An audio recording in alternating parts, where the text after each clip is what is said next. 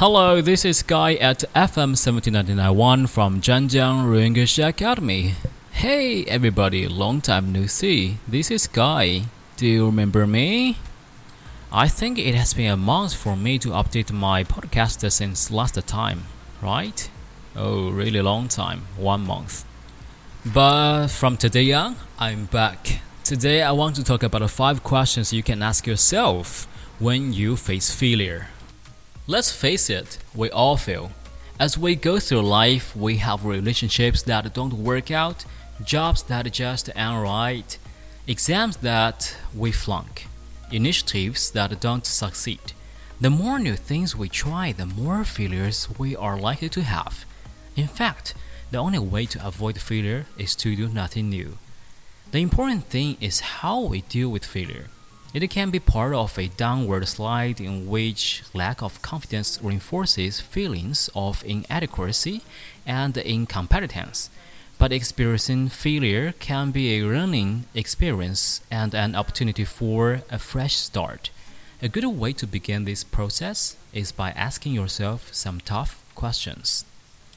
Number one, what can I learn from this? Take responsibility for what went wrong. Okay, so it was not all your fault, but some of it was. Successful people don't make excuses or blame others.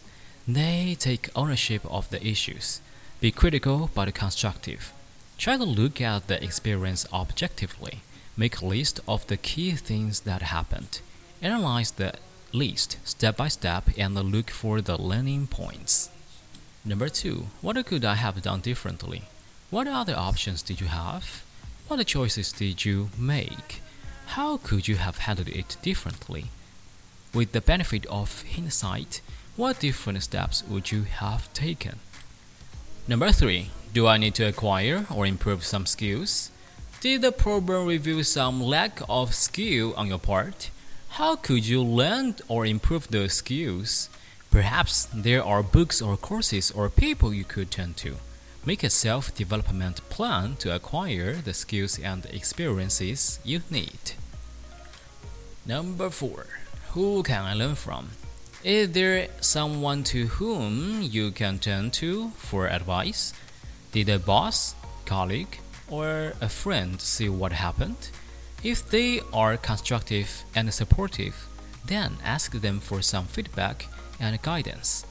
Most people do not ask for help because they believe it to be a sign of weakness rather than strength. It's not. It shows that you are ready to learn and change. Any good friend will be happy to help. Number 5. What will I do next? Now, job and action plan. Will you try something similar or something different? Revisit your goals and objectives.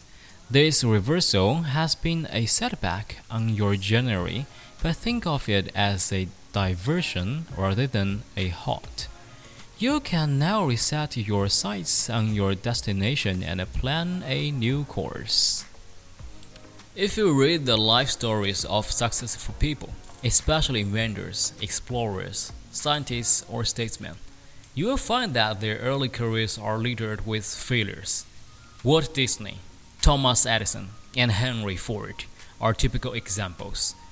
Abraham Lincoln suffered many defeats in his career in politics, including losing the nomination for vice president in 1856 and his second run at being a U.S. Senator in 1858. Two years later, he was elected president. The important point is to use your setbacks as learning experiences and make them stepping stones to future success. There are always positive you can take from every episode in your life. Asking yourself these five questions can help find them. There are so many things I want to do in the short time I'm here. Some of the things scare me, some will challenge me, and others are just a plain fun. Unfortunately, life is very short, and the older I get, the quicker time seems to pass. I'm quickly realized that I probably won't fit everything in. So, how do I choose? How do I pick which things to go for wholeheartedly and what things to leave to someone else. It comes down to a simple question When I'm 80, will I regret what? Next time you find yourself struggling over whether or not you are going to do something, ask yourself that very question Will I regret this decision when I'm 80? If the answer is no, then go ahead with your decision. If it's yes, think about how you can make it happen or stick it out until you're done.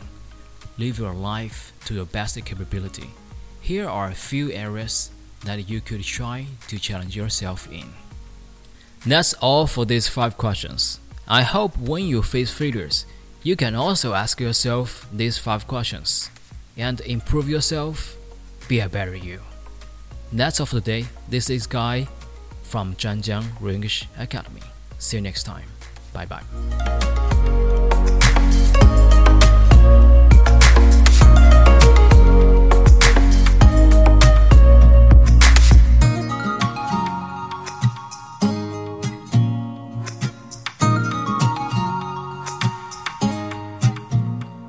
Is to end in fire.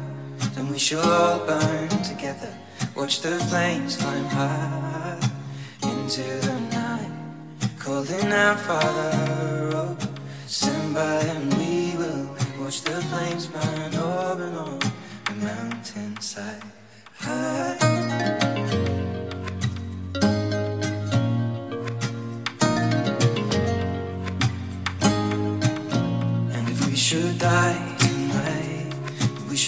die together.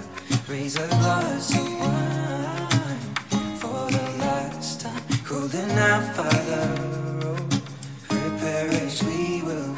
Watch the flames burn over and on the mountainside. Desolation comes upon the sky. Now I see fire